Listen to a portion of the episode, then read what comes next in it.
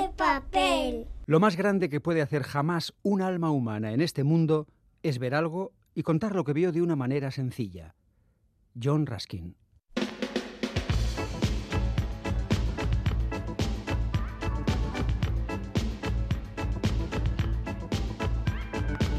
Pompas de papel.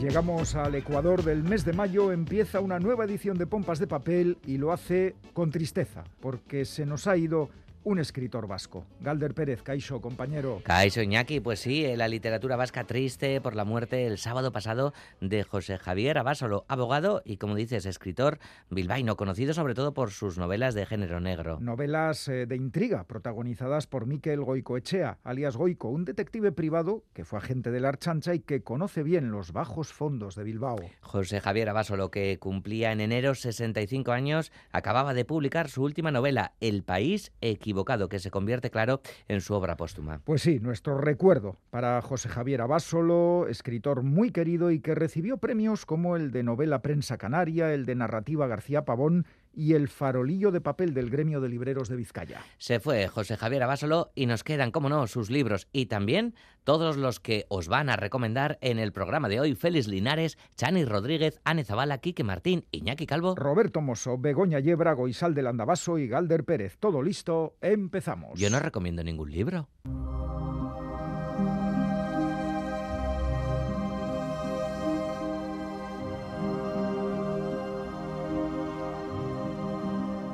Ciudadanos, por favor, debemos estar unidos. Llevo 12 años encargándome de la caridad en las tres granjas y os juro que las cosas nunca han estado peor. Nunca. Hemos arrebatado las riendas del poder al Consejo Cerrado y eso lo aplaudo. Estaban arrastrando nuestra nación al abismo. Los graneros están más vacíos que nunca, el carbón escasea. Las injusticias que llevaron a esta sublevación, la necesidad, la escasez, la degradación, la enfermedad, no van a desaparecer solo porque remodelemos unas estatuas. Todo apunta a que el invierno que llega será duro. Debemos hacer provisión, ciudadanos.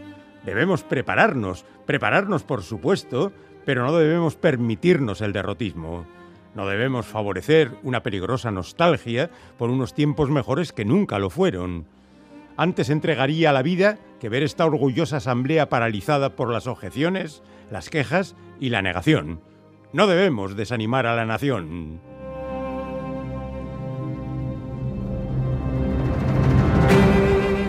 Este es un fragmento de la novela La sabiduría de las multitudes que ha escrito Joe Abercrombie y que ha publicado la editorial Alianza dentro de su colección Runas.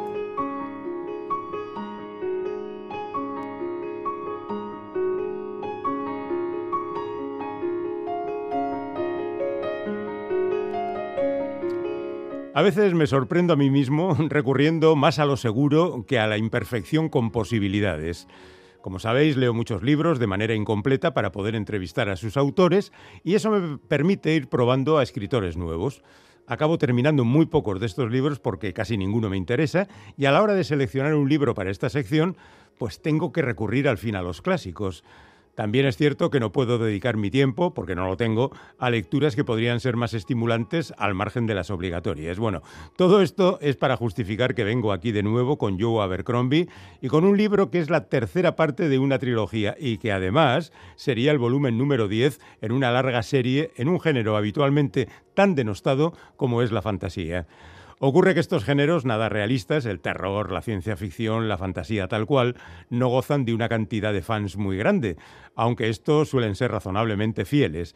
Y además, desde que el basado en hechos reales se ha impuesto y la autoficción campa a sus anchas por todas partes, estas historias de la imaginación han caído en un descrédito absoluto, condenando a sus seguidores a una especie de gueto donde ellos, por cierto, hay que decirlo, están bastante cómodos.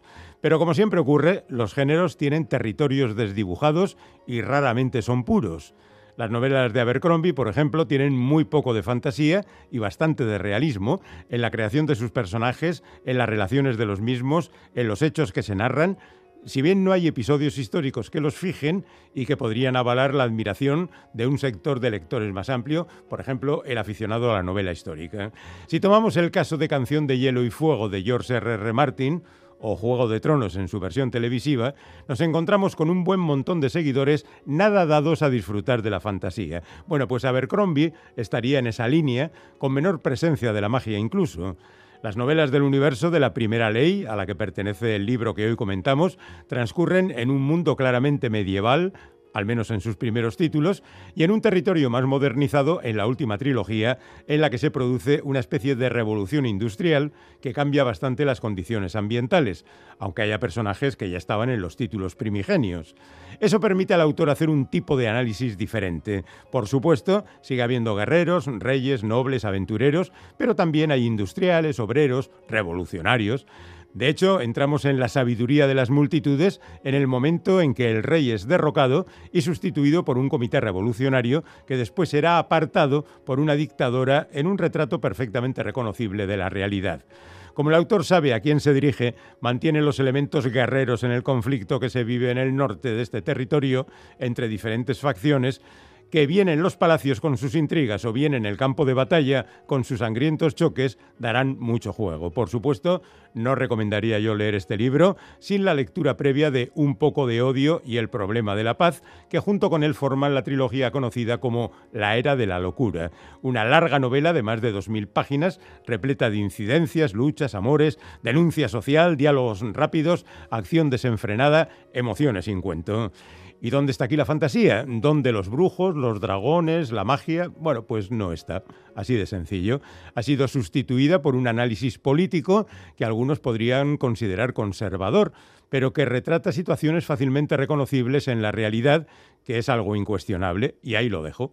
Leer Abercrombie es una experiencia en la que dejar fluir el cerebro y dejarse llevar por la imaginación de un tipo desbordante que sabe contar las cosas como pocos. Y advierto, yo no soy aficionado al género. Lo digo por si algunos de ustedes tienen cierta prevención a acercarse a él pensando que no les va a gustar. Bueno, pues pruébenlo, que la vida está llena de posibilidades de nuevas experiencias.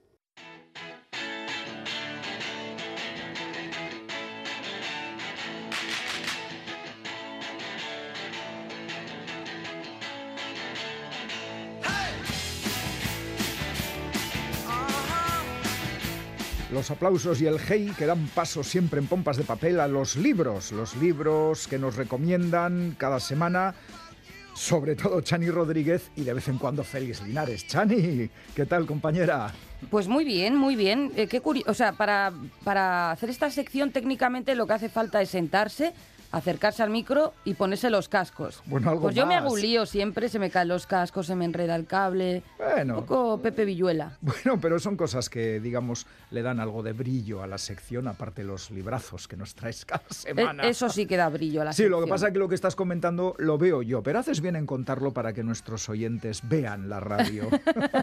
Sí, ya saben ¿verdad? que Radio Euskadi se ve, entonces, bueno, pues esto es, esto es la demostración. Bueno, pues ahora seguimos con la demostración de recomendaciones y empezamos con, con, con, uf, un grande, ¿eh? Uy, a mí me encanta este Eh, autor. uy, yo tengo un cómic magnífico que recuerdo de él, que adaptaron de una de sus novelas, tremendo. Luego te, luego te digo qué título es. Yo también te voy a decir cuál es su libro, el que más me gusta de los que tiene. Bueno, pues Un ¿con autor qué- muy leído, además. ¿Con qué empezamos? Pues, eh, a ver, nos referimos a Pierre Lemaitre. Ni más ni menos. ¿m? Qui- eh, ya queda dicho. Acaba de publicar Salamandra, la gran serpiente. Siempre nos dice Salamandra, ojo, ¿eh? Siempre hay que desconfiar de las señoras de mediana edad, eh, bien vestidas, con aspecto de jubiladas, bueno, y seguramente jubiladas, y acompañadas de un dálmata espantadizo. Cruela de Vil. o Matilde Perrin, una viuda de 63 años, algo entrada en carnes, bajo cuya apariencia anodina se esconde una pistolera a sueldo de gatillo fácil y nervios de acero. Glups. Esta es la protagonista de esta novela, de la Gran Serpiente. Es experimentada y diligente en el manejo de armas de gran calibre, capaz de dar esquinazo a la policía y agotar a sus perseguidores. Esta veterana heroína de la resistencia Ah. ejecuta sin piedad los encargos de un misterioso comandante cuando no está cuidando su jardín de las afueras de París. Uy, qué buena premisa argumental. Sí, sí, sí. Lo que pasa es que, claro, los frecuentes descuidos y el mal carácter del antaño perfeccionista Matilde, que la vuelven cada vez más incontrolable y perturbadora, empiezan a preocupar a las altas esferas dispuestas a deshacerse de ella antes de que sea demasiado tarde. Bueno, pues sí, esta es la premisa de este libro. Sí, sí. la gran eh, Serpiente. serpiente, que esto es una curiosidad. Salamandra en, en las líneas promocionales Sí. que está usando para, para vender este libro. Dice que es la primera novela negra, dice, es la primera novela negra de Pierre Lemaitre. Y claro, yo leí esto y no me cuadraba porque Lemaitre es el autor de la aclamada trilogía eh, Los hijos del desastre y además es autor, y esta es una novela, la que te decía que es la que más me gusta, de Tres días y una vida, que es Ajá. negrísima. Ya, ya. Entonces no entendía nada. ¿Y qué sucede? Que claro, esta debe de ser la primera novela que escribió Lemaitre que no había publicado, ¿eh? Vale, o sea, era un material anterior de Pierre Lemaitre que estaba por publicar y ahora saldan la deuda que tenían con él. Eso es, eso es. Pero es verdad que las líneas llaman un poco a, a- o llevan a Pues- confusión. Pues de este autor hay una adaptación al cómic magnífica de Nos vemos allá arriba, Ah. su premio Goncourt. ¿eh? Es un cómic impresionantemente bueno. También es autor de Vestido de novia, de Recursos Inhumanos. Bueno, la verdad es que es un grandísimo autor, ¿eh? Lemaitre. Perfecto, pues empezamos muy arriba. ¿Con qué seguimos? Pues no bajamos el nivel, ¿eh? Porque vamos a hablar del libro que ha sido premiado con el Ribera de Duero, que concede... Ribera del Duero. Esto, aparte de vinos, es verdad que es un premio literario bastante prestigioso. Sí, el vino tiene que ver, claro, porque es el patrocinador principal Sí, del sí, premio sí. que concede junto a la editorial Páginas de Espuma. Bueno, pues este año ha ganado Ustedes Brillan en lo Oscuro, de Liliana Colanzi. Eh, son cuentos, bueno, el Ribera de Duero siempre premia libros de cuentos, ¿eh? y estos cuentos eh, exploran diversas formas de narrar el tiempo, como el viaje geológico en una cueva, la búsqueda de las raíces históricas de la explotación del caucho en las ruinas de un pueblo amazónico, la temporalidad dislocada de una colonia religiosa en la que sus personajes ansían deshacerse de las prohibiciones que los encallan en el pasado. En fin, en este libro la radiación es un agente invisible que afecta a los jóvenes que viven cerca de una central nuclear andina Uh. y a los recolectores de chatarra de una ciudad brasileña. El jurado de este premio estaba compuesto por Marta Sanz, Cristian Crusati, presidido por Rosa Montero, Ah. que resaltó que se trata de una obra de gran originalidad y potencia expresiva que construye mundos extraños, aunando las claves de ciencia ficción y del realismo para llevar a cabo una crítica que nos sitúa ante el desconsuelo e inquietud de la vida. ¿Quién es Liliana Colanchi? Que ¿Quién yo es? creo que ¿Quién por es? aquí no es demasiado conocida. Pues es una, autor de, una autora de Bolivia que nació en el año 81.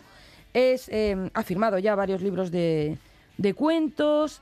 Eh, ha, ha entrado en las varias listas de mm, los mejores escritores latinoamericanos, ¿no? Menores de 40, por ejemplo. Sí. Y en 2017 creó Dun Dun Editora en Bolivia, enseña literatura latinoamericana y escritura creativa en la Universidad de Cornell. Bueno, pues toda Boliviana, una pues. personalidad. Después de Liliana, ¿a quién tenemos? Mm, al Pink Floyd. A Pink Floyd. Escrito así, Pink Floyd. Sí. A ver, a ver, cuéntanos. Está, eh, yo creo que está habiendo una eclosión, Iñaki, de libros que hablan del lumpen, de los bajos fondos, de lo kinky. Sí, sí, sí. Está- Este- Parece que hay un retorno de, de aquella, de aquellos Ya hemos hablado, ¿verdad? perros callejeros y similares. Sí. sí. Este me ha recordado también en algo, ¿eh? porque tiene su propio carácter y personalidad. Pero bueno, este libro se titula La muerte del Pink Floyd, escrito como, como decías tú, pues como suena. Eh, firmado por Juan Ramón Santos, publica la editorial canaria Baile del Sol. ¿Qué cuenta? ¿Quién es Pink Floyd? Cuando Paulino Gómez, más conocido como el Pink Floyd, aparece plácidamente muerto a orillas del pantano del Cárdeno, todas las miradas de Labriegos, que es el pueblo, se fijan en el endocrino, Uy. un forastero de nombre desconocido que pocas semanas antes ha llegado al pueblo y que ha demostrado poseer extraordinarias dotes de detective. Así comienza una investigación que llevará a este peculiar Sherlock, y, y tan peculiar, Sherlock Holmes y a su Watson particular a indagar por el campo y la ciudad en secaderos abandonados, por los bajos fondos de pomares, en un centro de rehabilitación en lo alto de la Sierra de Santa Elena o en desolados polígonos industriales, siguiendo siempre la pista del Pink Floyd, asomándose a su pasado de rock y psicodelia, a sus obsesiones esotéricas y religiosas y a su visión perturbada de la realidad para ir poco a poco descubriendo que todo, en ese sencillo caso, resulta más complicado y trascendente de lo que parecía. Pues esto tiene buena pinta, ¿eh? Tiene buena pinta, ¿verdad? Sí, sí, sí. Psicodelia, rock, novela negra, muy localizado mezcla. además, ¿Y- está y- muy bien. ¿Quién es Juan Ramón Santos? Pues es un autor que nació en Plasencia en el año 1975. Él ha firmado libros de cuentos y novelas y tiene en su haber premios tan importantes como el Felipe Trigo. Ha sido también finalista del Setenil y del Nadal.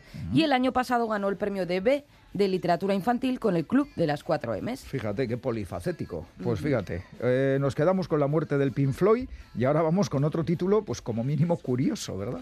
Hablando, uno es Pink Floyd y el otro Cangrejo.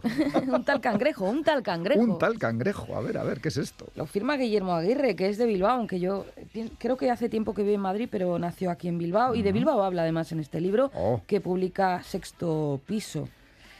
Y que no, no creas que no guarda de nuevo relación con lo que acababa de contar de bajos fondos. También. De alguna manera. También juventudes así un poco locuelas. Pues fíjate, Hala, venga. Cangrejo a sus 12 años, mientras sacaba a pasear a su perro, conoce a JC y su secuaz Tarado. Dos chavales libres, insolentes y violentos que personifican un universo del que Cangrejo quiere formar parte y que su familia de clase media le ha negado. ¿Cuál es? El mundo de la calle, con sus broncas y sus mitos.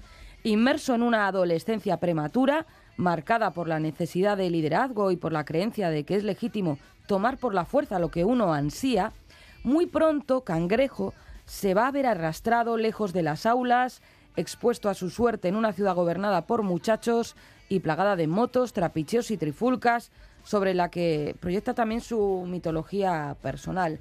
Un tal Cangrejo narra, al modo de una novela picaresca, el discurrir de una adolescencia en el Bilbao de finales de los 90, mostrando los aspectos más crudos de una masculinidad brutal, que no es sino reflejo de una sociedad machista, movida por la violencia, el sexo y el dinero. En esas arenas se metió o se vaya. mete el protagonista de esta novela. Cangrejo. Guillermo Aguirre, como decía su autor, nació en Bilbao en 1984. Abandonó los estudios a los 14 años, bueno, pues en esto algo recuerda a su protagonista, ¿no?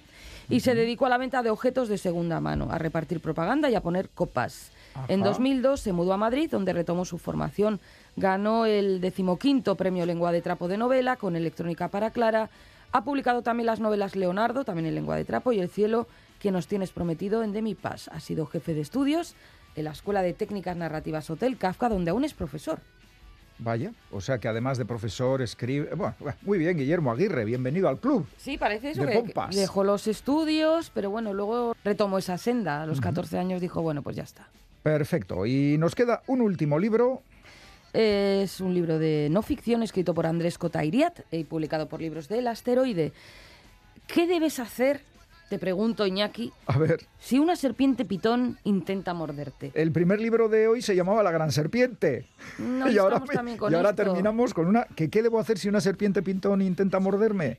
Pues eh, alejarme, ¿no? que no estar lo más lejos posible. No, sí, yo no sé si es lo que hay que hacer, pero lo que yo haría desde luego también, A ver, salir corriendo. Venga, hazme la segunda pregunta. ¿Y si te encuentras con un cocodrilo en tu salón? Cierro la puerta por dentro, por, eh, por fuera. Quiero decir, no, no, yo fuera y el cocodrilo dentro. O sea, toda nuestra estrategia huir, básicamente se huir, reúne en salir corriendo. ¿Qué vas a hacer? ¿Intentar dialogar? No, no, no, aquí no. Hay que salir. No, no, no.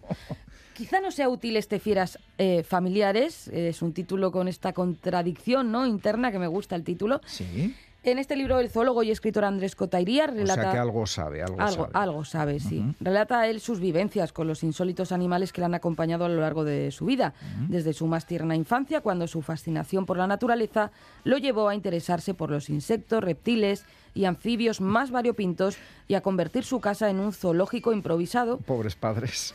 eso fue en la infancia. Luego, en su juventud, se dedicó a viajar por lugares tan exóticos como las Galápagos, Borneo o Isla eh, Guadalupe para observar a la fauna salvaje en su hábitat natural. Ajolotes, orangutanes, dragones de Komodo, tarsios y leones marinos pueblan este divertidísimo y original libro en el que los recuerdos y las anécdotas más sorprendentes se funden con la mejor divulgación científica. Qué interesante. El A mí siempre me han gustado los animales, tengo que reconocerlo. También los insectos, como a él. Un poco menos. Más me gustan los vertebrados que los invertebrados. Sí, que claro, la mayoría decimos, ay, cómo me gustan los animales y nos olvidamos hay de que todos los acotar, cole- hay que acotar. ¿eh? Eso También es. son un, tienen unas, unas vidas apasionantes, ¿eh? los insectos. No lo dudo, pero es verdad que gustan menos, hombre. Bueno, no vamos a entrar en detalles. No vamos a entrar, vamos a decir simplemente que Sí. el autor es mexicano, nació en 1982, zoólogo naturalista y escritor, y eh, mm, es autor de la novela también Cabeza Ajena. Bueno, pues ahí está el último libro de hoy. ¿Qué te parece si repasamos el título del libro y su autor? Me parece muy bien. Pues Iñaki. adelante con ello.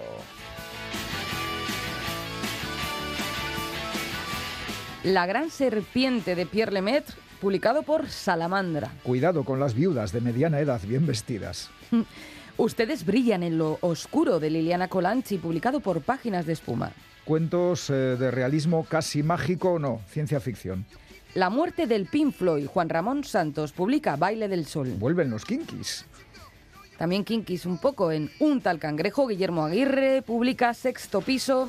Sucedidos juveniles en el Bilbao de los 90.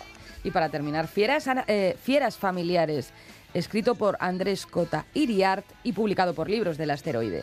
Eh, ¿No te gustan los animales? Pues eh, inténtalo leyendo este libro. ¡Ánimo! Es que ricasco, Chani, que luego vuelves con otro Luego libro. vuelvo. Y ahora viene el cómic. Y ahora esto, el Sí, cómic. sí. Estaré atenta. Geroarte. Aur.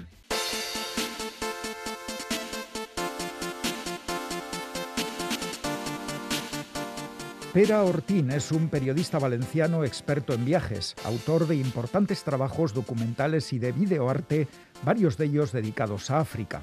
En C. Esono Evalé, también conocido como Ramón Esono o Jamón y Queso, es un reconocido artista e ilustrador guineano, miembro de la oposición al régimen de Teodoro Obiang en Guinea Ecuatorial y que pasó varios meses en una de las peores cárceles de África, acusado falsamente por las autoridades de su país las raíces africanas de uno y el amor hacia el continente del otro, más un hallazgo tan fascinante como casual, han sido el origen de la novela gráfica que hoy nos ocupa, 10.000 elefantes, una obra excepcional no solo desde el punto de vista artístico, sino también como documento y recuperación de la memoria histórica guineana y española.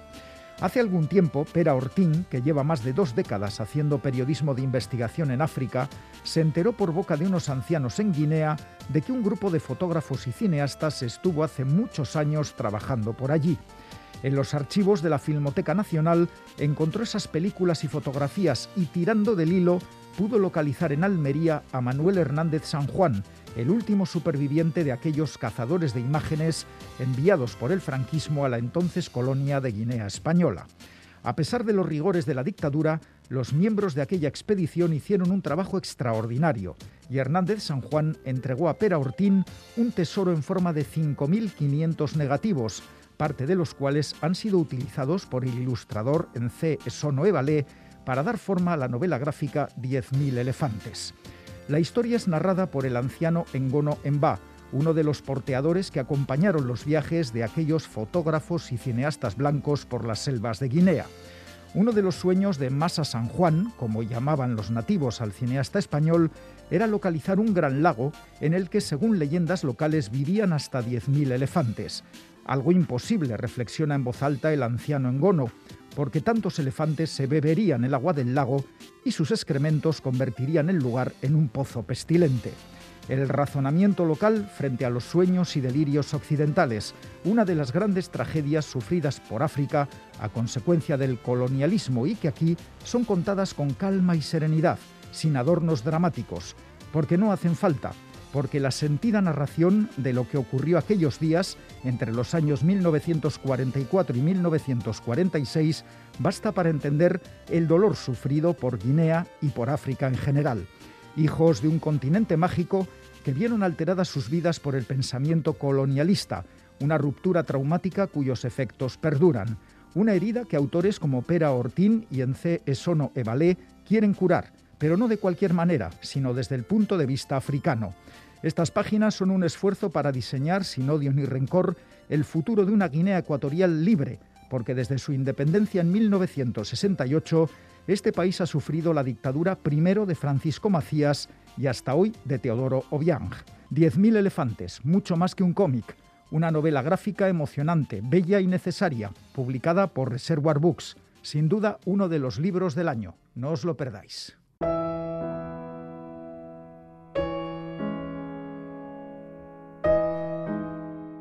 El amor existe como un fuego para abrasar en su belleza toda la fealdad del mundo.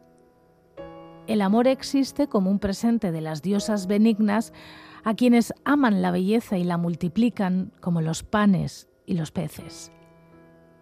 El amor existe como un don solo para quienes están dispuestas a renunciar a cualquier otro don.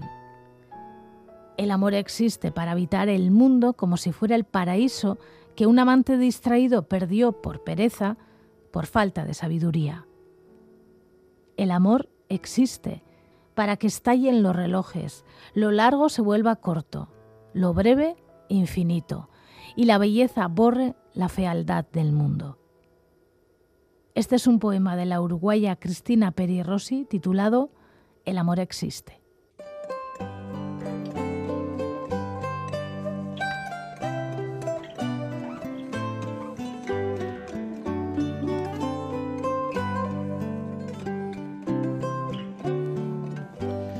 Tiempo para la entrevista en Pompas de Papel. Hoy recibimos al escritor donostiarra Ricardo Alía, que acaba de autobitar la novela El cementerio de los ingleses.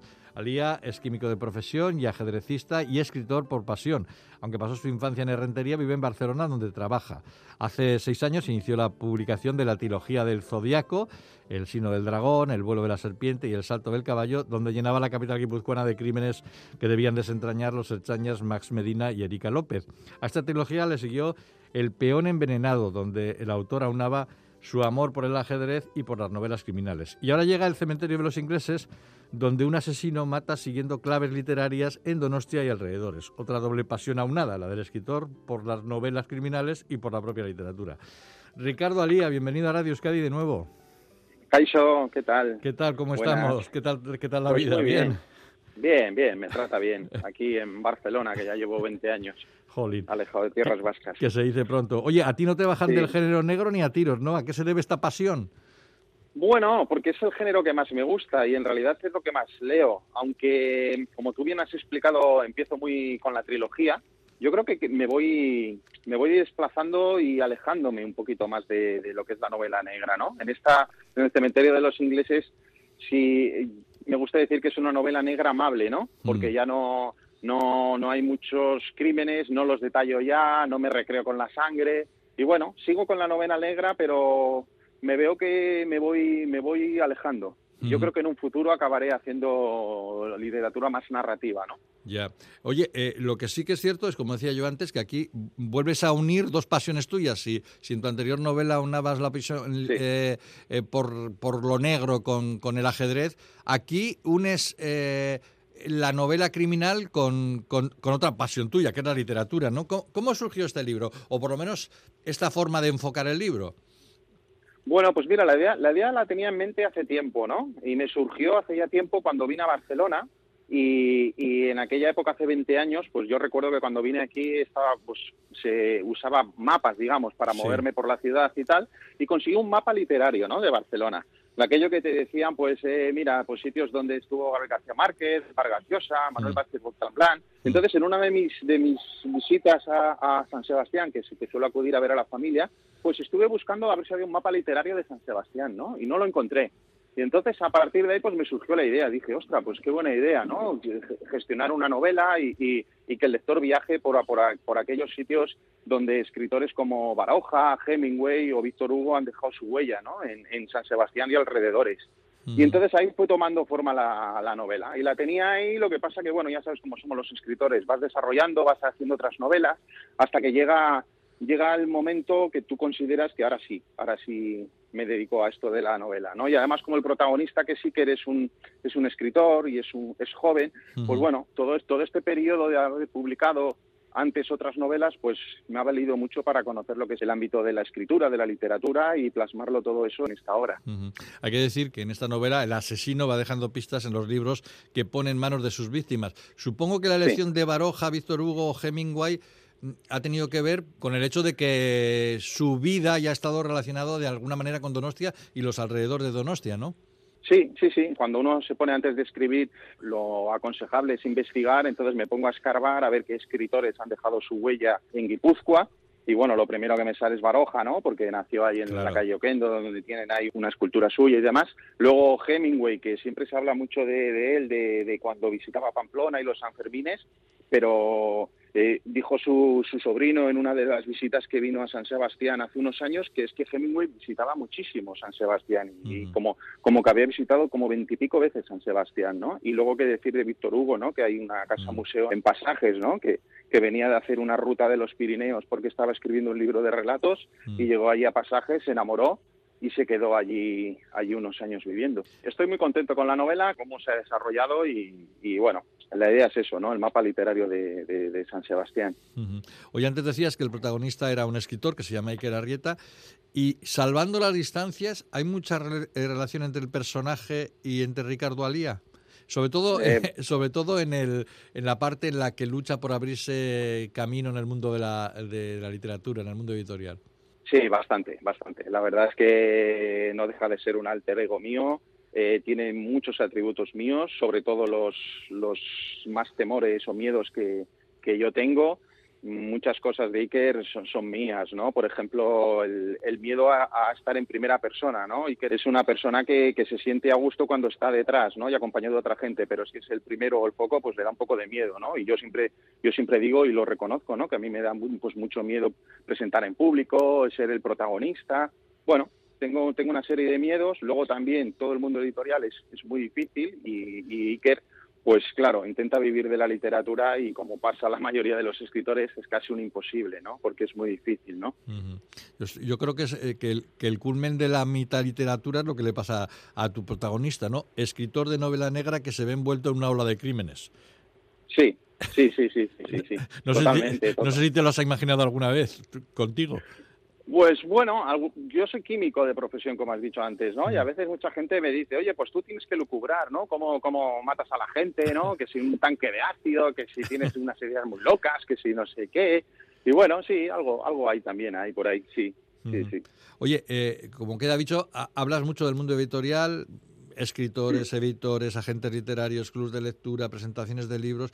Me ha parecido apreciar un cierto resquemor, bueno, no, no resquemor, una, una cierta crítica a, todo el mundo en sí, aunque con mucho sentido del humor, también lo digo. ¿eh? Sí, sí, la verdad es que, eh, Quique, aciertas plenamente. La verdad es que tu apreciación es, es, es, es correcta y, se nota que eres un buen lector, ¿no?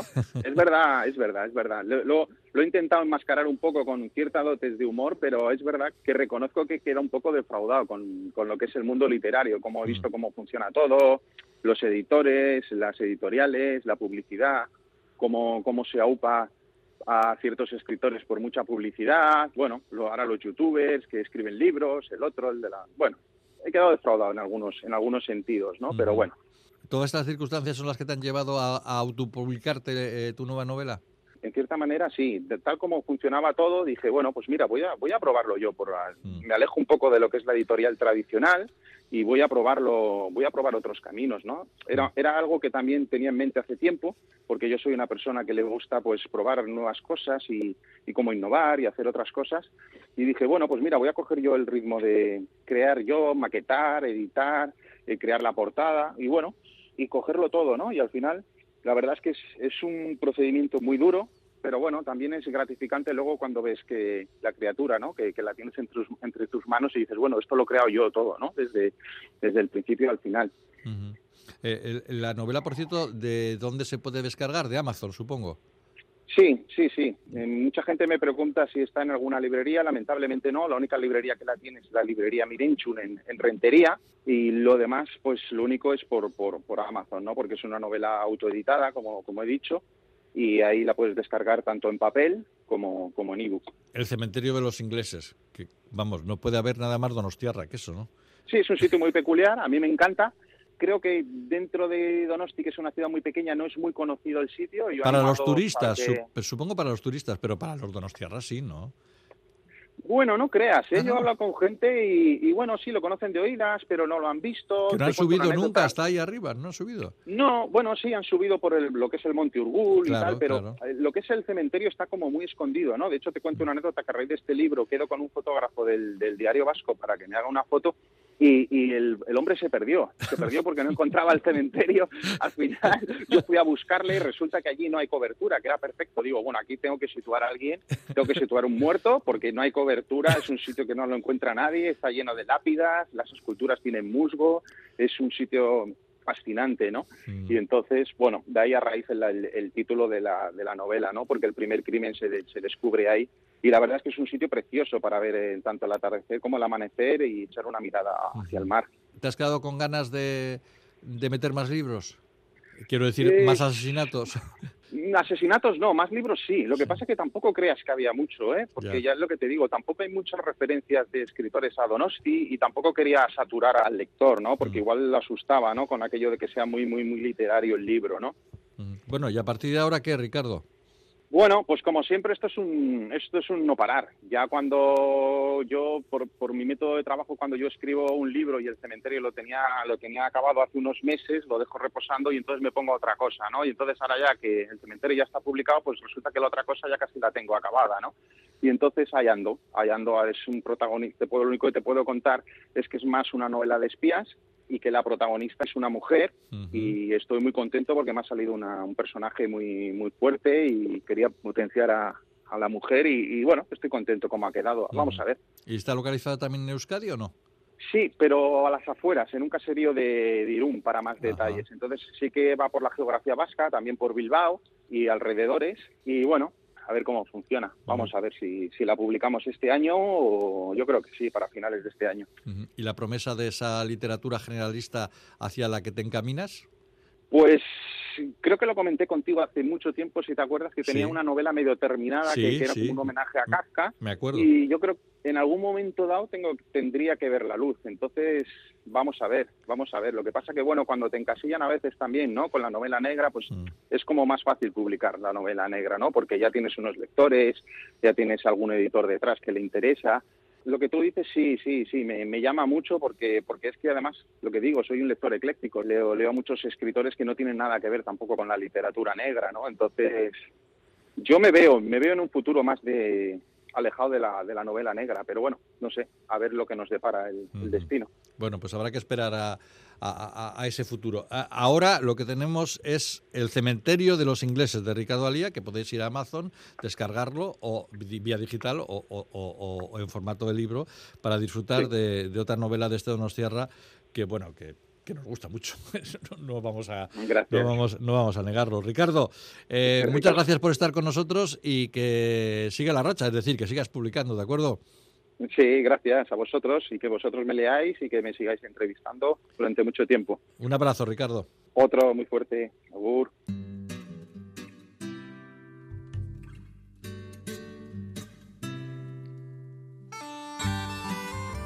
Urotzaren neurria, estarriko lakarraren aringarria, honetxinion pastizari. Egunkari erosi berria zabaldu nuen, naiz ondonekien berandu gertatu zela monikerena eta egunkariek etzutela eserekarrikoaren hilketaz. Albiste bakar batek ere etzuen nire harretarik bere ganatu, baina egunkaria zabalik nuela segitzen nuen aurpegia gordetzeko. Así comienza la novela Capitán Fracasa, escrita por Ángel Erchundi, publicada por Erein.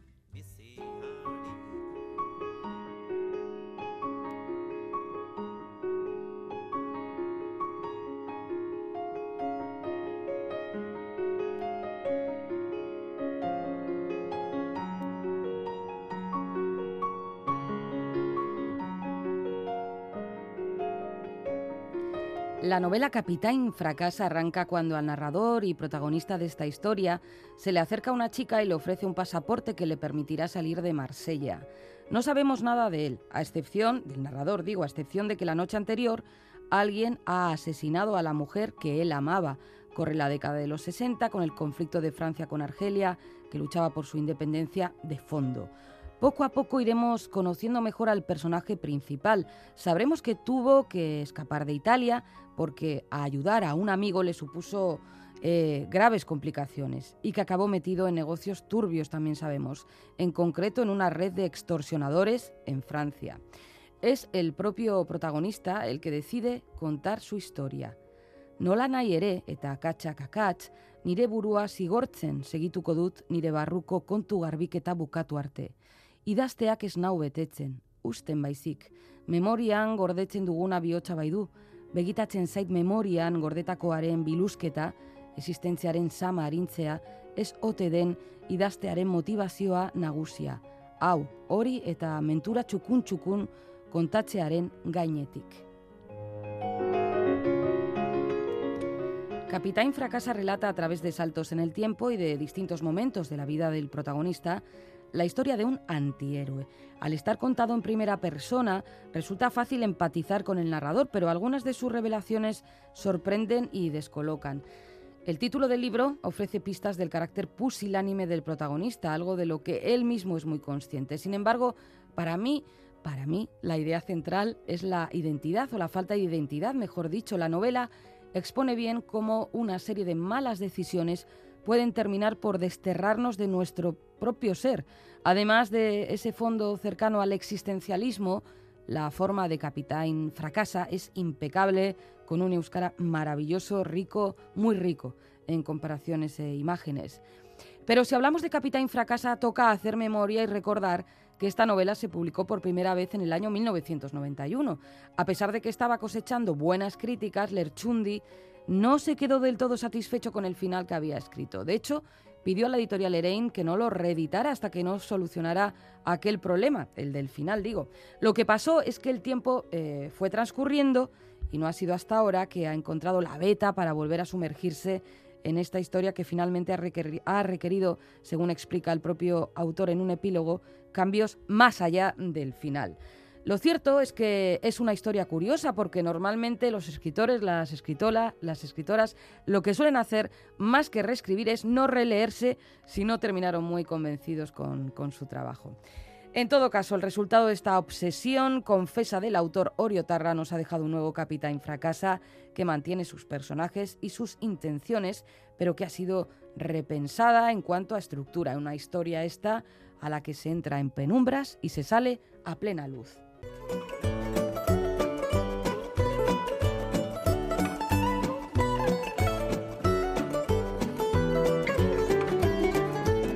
Sabrás por la sintonía que estamos en el concurso. Lo sé, sí. Y sabes que las respuestas... Mira, me, están llamando, mira, esto... mira, tengo en silencio, pero mira, mira. Pues nada, Venga. Mira, mira, mira la melodía que tengo. Corta esa llamada, por muy de Batman que sea. Tú dale, esto, esto en la radio no se... Bye, eh, A ver, mientras Galder responde a la llamada, nosotros vamos con el concurso. Las respuestas al enigma que nos planteó Bego Yebra los pasados 30 de abril y 1 de mayo son estas. Título del libro El expediente Anna Igmatova. Autor Alberto Ruiz Sánchez. Eh, le iba a decir a Galder si le parecía que fuéramos con una selección de correos. Pero yo pido, pido a la editorial, ¿eh? No a estas grandes marcas y tal que te venden de todo. No, no, no, no. Bueno. Que era un pedido de cerveza, Iñaki, Va, perfecto, muy bien, así. Pero se me ha cortado la llamada porque no hay eh, cobertura. Bueno, vamos con esta selección de correos de oyentes que participan en el concurso. A que esto nunca había pasado en la radio. Nos dice... bueno, seguro que había pasado. Yo me las doy de original. Venga, vamos con Inma de Donostia. Inma, venga, que nos dice, Inma, sí. Caiso de Noría, Alberto Ruiz Sánchez, escritor mexicano, nacido en 1951 y muy galardonado doctorado por la Universidad de París y que imparte con frecuencia conferencias y seminarios en Europa, África, Asia y en todo el continente americano. En la obra que hoy eh, nos preguntaba Bego, El expediente de Anna Ikhmatova, nos narra la vida de esta poeta rusa fuertemente represaliada. Como curiosidad, nos dice Inma, se bautizó con su nombre a un planeta menor, Akhmatova, descubierto por la astronauta soviética Lyudmila Karkina en 1982. Cuidaros, nos dice Inma. Ay, lo mismo, Inma. ¿Y qué me nos dice, por ejemplo, Carlos desde Barcelona? ¿Qué nos dice Carlos? aparte de Caixo Pomperos Pomperas. ¿Caixo, Carlos? Las vegopistas nos llevan esta semana a El expediente Ana Igmatova, de Alberto Ruiz Sánchez. Y os dejo que me he adentrado en el universo Joe Abercrombie y con eso os lo digo todo. No me distraigáis, por favor. A disfrutar, Carlos. Es que Feliz, nos acaba de comentar un libro de Joe Abercrombie y efectivamente es como para pegarse a él y no salir este maestro de la fantasía. Pegado al libro, da gusto. Bueno, Isabel desde Irún, eh, Caixo, Pomperas y Pomperos, tras el impasse de la Semana Santa y la Semana de Pascua, parece que hemos retomado el concurso bastante inspirados, porque me ha costado poco trabajo encontrar autor y obra siguiendo las pistas de Bego, o por lo menos eso creo. Alberto Ruiz Sánchez, el expediente Ana Igmatova, tanto el autor como su obra son desconocidos para mí. Revisando la información encontrada sobre el autor he visto que es muy prolífico, que escribe tanto novela como ensayo y poesía, así que lo he añadido a mi lista de autores por conocer. Muy bien. Isabel nos dice que esta semana he leído dos libros que prometí comentaros. Por una parte, Una luz en el desierto. Forma parte del trío de libros que me enviasteis de regalo. la historia es dura, interesante, pone de relieve la dureza del camino que se ven obligados a recorrer los migrantes que aspiran a una vida mejor aquí en la Europa que sueñan, pero que no es muy real. Es algo de lo que todos hemos oído hablar, pero que nos cuesta creer y que olvidamos con rapidez. Libro para pensar. Mm. Y también he leído La Presidenta de Alicia Jiménez Bartlett. Siento deciros que me ha desilusionado. Vaya. He leído prácticamente toda la obra de la autora y soy fan de Petra Delicado, su personaje. Pero esta novela no tiene ni el ritmo habitual en su desarrollo, a los personajes protagonistas les falta un largo hervor para resultar creíbles y la historia se embarulla y termina de golpe, sin fuste ni sentido. Uy, una uy, pena. Uy, uy, uy, bueno. Isabel atizando un Eso poquito. es una ¿eh? crítica construida. Bueno, pues eh, terminamos con Marga desde Zarauz, que nos dice eh, las respuestas. Alberto Ruiz Sánchez, el expediente Ana Akhmatova, poeta rusa, una de las voces más importantes del movimiento acmeísta, que supuso la ruptura con el simbolismo de principios del 20. Tras la Revolución rusa perdió a gran parte de su familia por motivos políticos. A lo largo de su carrera recibió diversos premios y reconocimientos, Premio Internacional de Poesía o Doctor Honoris Causa de la Universidad de Oxford. Su obra no se publicó completa en Rusia hasta 1990. Ahí. Un saludo cordial. Nota para el capitán. Llegará alguna postal. Capitán El- contento. El, capitán Viñeta está, está contento. Bien, sí. bien, bien. Bueno, vamos si te parece con los Sí. oyentes premiados. Hoy voy a hacer de ruidero, ¿vale, Iñaki? ¿De ruidero? Sí, he Venga, a mm, aquí cacharros para efectos Perfecto, especiales. ¿eh? vamos allá. Vamos con los premios a tres oyentes de Pompas que han acertado las respuestas. Libro, El expediente Ana Igmátova, autor Alberto Ruiz Sánchez. El primer lote de libros es para... Eduardo Diego de Somonte Bueno, de Derio. Esto parece un ¿Te gusta cencerro. la- la- Sí, claro. Venga, va, ¿cómo estamos? A ver, el segundo lote de libros es para... Espera que me aparto, que viene la chala. José Mari Beristain Z de Donostia. José Mari, nuestro oyente donostiarra favorito. Es que el otro día estuve viendo a Morante. Ah, Entonces empieza el concierto con un cencerro. Jeje. Venga, Bueno, va. y el tercer lote de libros es para... Para María Delgado de Amorebieta. Soriona Calostres, Eduardo, José Mari, María, tres oyentes participantes habituales en el concurso y que han recibido su premio bien merecido. Os recordamos que para participar en el concurso de pompas podéis mandar las respuestas a la dirección de correo electrónico pompas.eitv.eus y si queréis enviarnos una carta o una postal a la podéis hacer a esta dirección: Pompas de Papel, Radio Euskadi, Capuchinos de Basurto 2, 48013, Bilbao. Concurso, pistas, como siempre nos las da Begoña Yebra.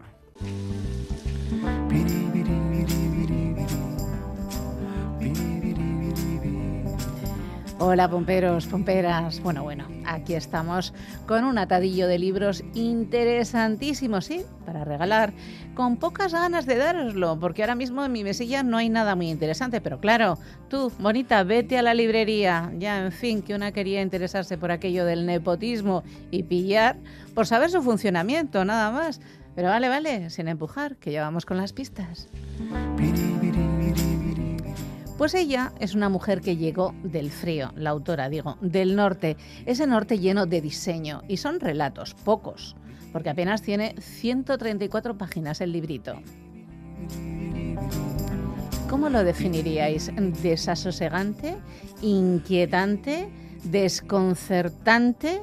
Historias de gentes que con la realidad no tienen mucha relación. Esa es la definición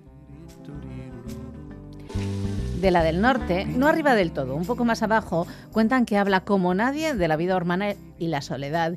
Y es una de las voces más originales de la literatura de ese norte que no es tan al norte, pero casi.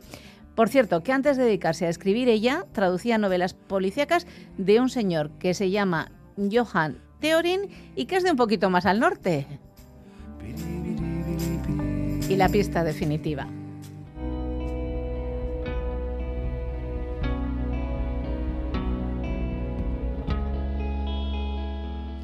Oye a los demás en la planta de abajo.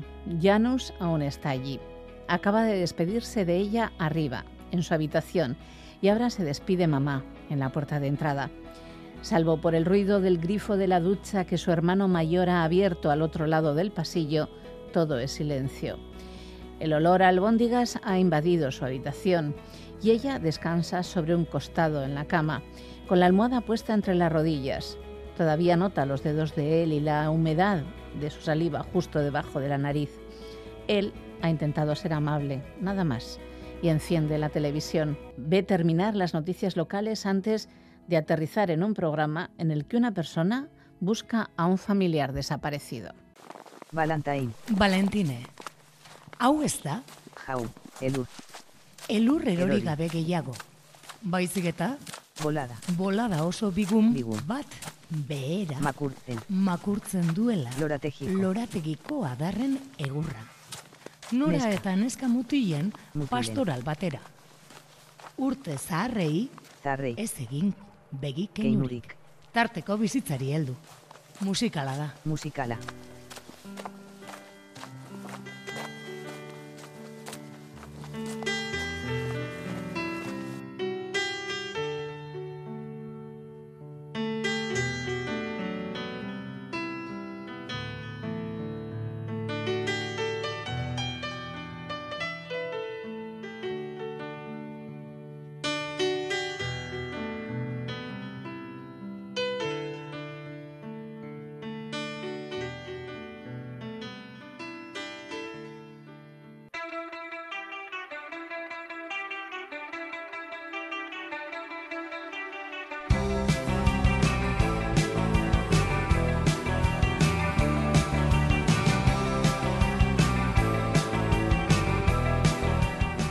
Final del programa, si no habéis podido escucharlo en directo, lo tenéis en la página web de EITV y en la app EITV Nayeran. Pinchéis en radio, Radio Euskadi, Pompas de Papel y ahí están disponibles todos los programas de las últimas temporadas.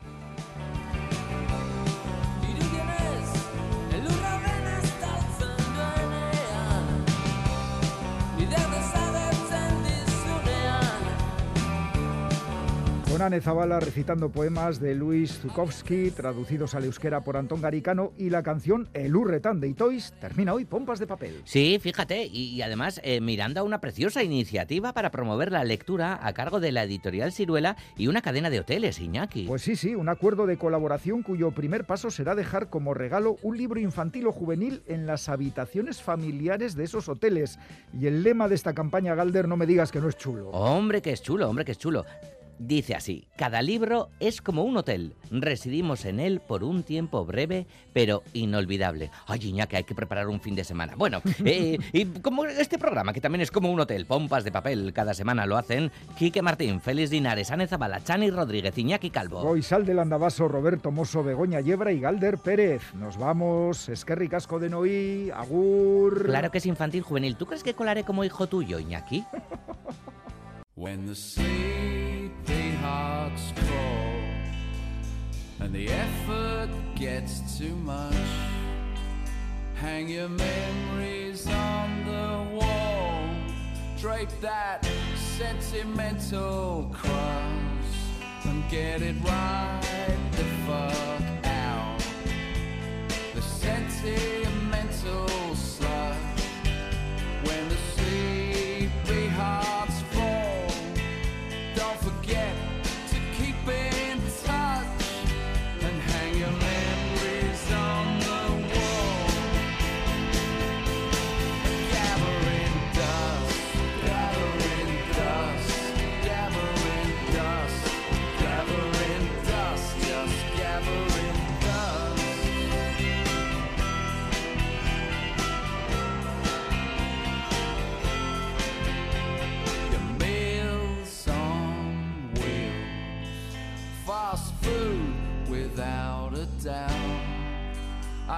to eat them all myself because the housebound had gone out.